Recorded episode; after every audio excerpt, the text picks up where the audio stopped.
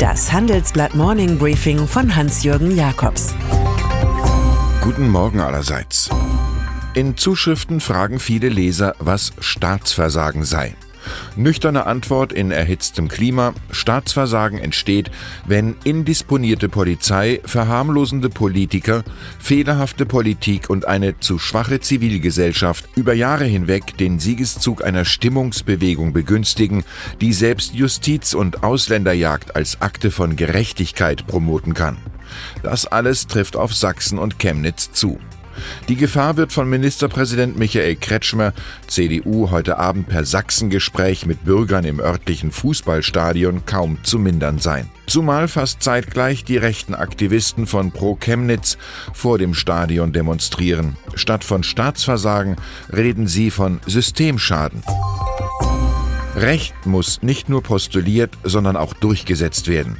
In Chemnitz aber kann Pegida einfach so den vertraulichen Haftbefehl gegen den mutmaßlichen Mörder eines 35-jährigen Bürgers im Netz publizieren. Knallhartes rechtsstaatliches Vorgehen gegen rechte Kriminelle ist ebenso Pflichtprogramm wie Prävention in einer völlig neuen Dimension, sagt uns Sebastian Fiedler, Vizechef des Bundes deutscher Kriminalbeamter.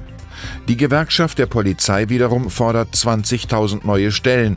Ihr Bundesvorsitzender Oliver Malchow sieht die Behörden am Limit. Es gibt Räume, wo das Recht nicht durchgesetzt wird, weil es ein Vollzugsdefizit gibt.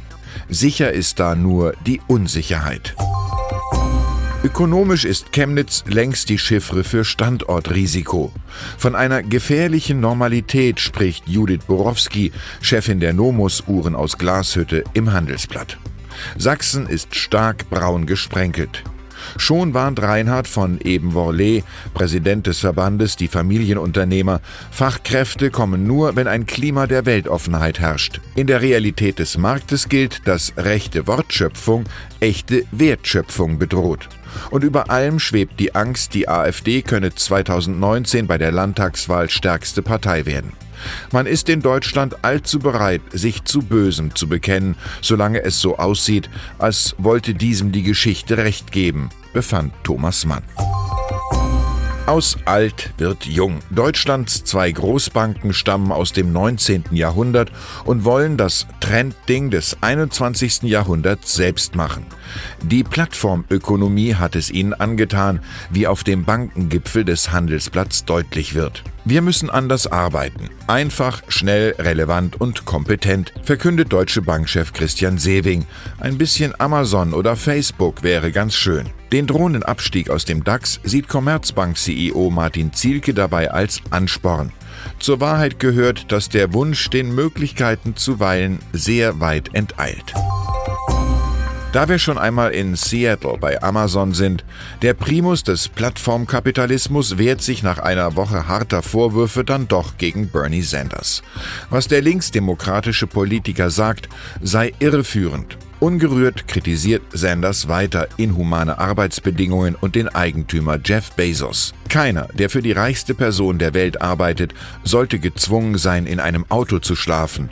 Und doch ist es genau das, was bei Amazon passiert. Als Unternehmer hatte es Maurizio Macri mit seiner finanzstarken Firma zu tun. Als Regierungschef von Argentinien jedoch gibt er sich mit einem Sanierungsfall ab. Der Konservative hat jetzt überraschend die vorzeitige Auszahlung eines 50 Milliarden Dollar Kredits durch den Internationalen Währungsfonds beantragt. Die Finanzspritze soll jenes Vertrauen zurückbringen, das mit dem Verfall des Peso um 40 Prozent gegenüber dem Dollar verloren gegangen ist. Und doch warnen immer wieder Kritiker, das Land könne bald wie 2001 seine hohen Schulden nicht mehr bedienen. Offizielle Wahrheiten sind nicht zu erwarten. Herodot, wer Schulden hat, muss auch notwendig lügen. Und dann ist da noch Johnny Depp, 55, Schauspieler, Fluch der Karibik, der in Hollywood Rechtsgeschichte schreibt. Dem Mann gelang es jetzt, den in der Filmbranche üblichen Shake-Hand-Deal außer Kraft zu setzen. Im Streit mit seinem Ex-Anwalt urteilte ein Richter in Los Angeles, der mündliche Honorarvertrag hätte nach kalifornischem Recht schriftlich erfolgen müssen. Depps Forderung nach Rückzahlung von Millionenbeträgen ist jetzt aussichtsreicher. Dieser Pirat hat ein großes Schiff aufgebracht. Ich wünsche Ihnen einen erfolgreichen Tag. Es grüßt Sie herzlich Hans-Jürgen Jakobs.